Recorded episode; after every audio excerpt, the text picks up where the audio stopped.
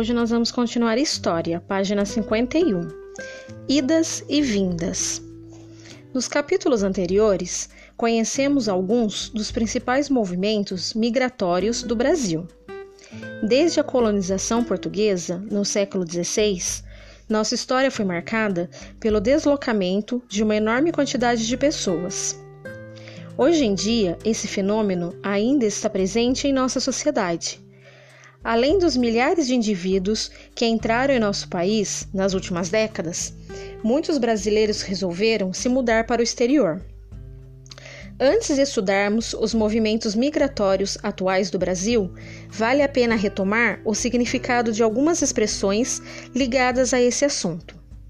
Como vimos, migrações são deslocamentos de grande número de pessoas. Quem participa desses movimentos é conhecido como migrante.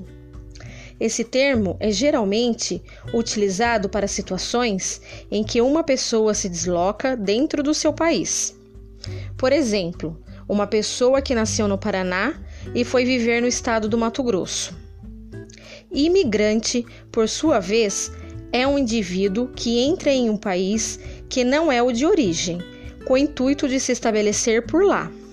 Entre os exemplos, podemos citar os italianos que vieram morar no Brasil no passado.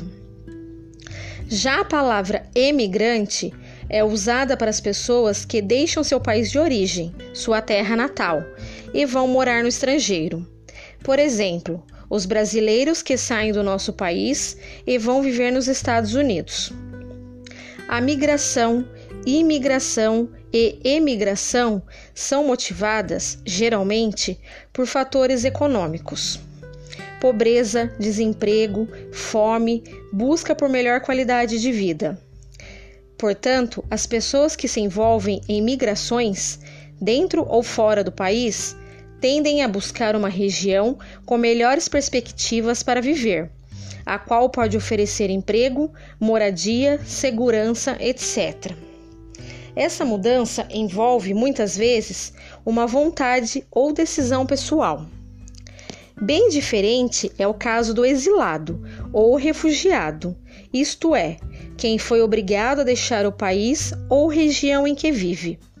Nessa situação, essas pessoas são forçadas a abandonar o local em que moram, mesmo contra sua vontade. É um fenômeno comum em países comandados por uma ditadura, como ocorreu no Brasil, ou outro tipo de governo autoritário. Entre as principais causas, apontamos perseguições políticas e religiosas, guerras, intolerância, desrespeito aos direitos, etc. Tanto migrantes quanto refugiados podem encontrar dificuldades ao se estabelecerem em um novo lugar. O preconceito contra suas origens e tradições é um dos obstáculos mais comuns. No caso dos estrangeiros, as situações de preconceito podem originar o que chamamos de xenofobia, termo de origem grega que significa pavor, antipatia ou ódio ao estrangeiro. Na imagem, a mão simboliza o impedimento da entrada de imigrantes e refugiados em países onde eles buscam asilo. Aí as páginas 52 e 53 nós vamos pular, tá bom? Vamos para 54. Estrangeiros no Brasil. Nas últimas décadas, o Brasil recebeu milhares de imigrantes da África e da América Latina. Do continente africano vieram pessoas principalmente de Angola, Moçambique e Nigéria. Da América Latina, nosso país recebeu indivíduos do Peru, Paraguai, Bolívia, Haiti e mais recentemente da Venezuela nação que vive uma grave crise econômica e social.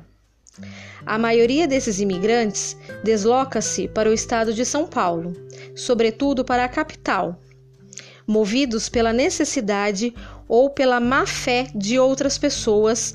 Muitos entraram no ramo da, fábrica, da fabricação de roupas, trabalhando durante longo tempo em troca de baixos salários. Além de imigrantes, o Brasil recebeu refugiados de outras nações nos últimos anos. Desde 2015, ao menos 68 milhões de refugiados abandonaram seus países. É o caso da Síria, um país asiático que vive em estado de guerra há cerca de 10 anos. Estima-se que mais de 4 milhões de sírios deixaram essa nação. A maioria deslocou-se para a Turquia, alguns países da Europa e os Estados Unidos. O Brasil recebeu um número pequeno de refugiados da Síria, pouco mais de 2 mil pessoas. Entre imigrantes e refugiados, cerca de 750 mil estrangeiros vivem hoje em dia no Brasil. Milhares de bolivianos vieram ao Brasil em busca de emprego e melhores condições de vida. Muitos se envolveram em formas injustas de trabalho, recebendo pouco ou nenhum salário. Brasileiros no exterior. A partir da década de 1980, a crise econômica, o desemprego, a insegurança e outros problemas levaram milhões de pessoas a deixar o nosso país.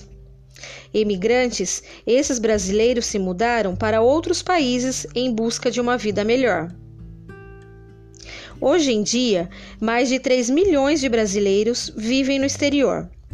Quase a metade dessa população mora nos Estados Unidos, com destaque para as cidades de Boston, Nova York e Miami. Outros países também apresentam uma comunidade numerosa de brasileiros, como Portugal e Japão.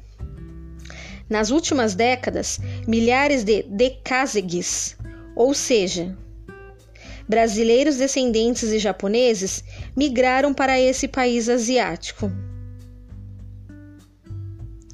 Outro grupo importante habita o Paraguai, nação vizinha nossa.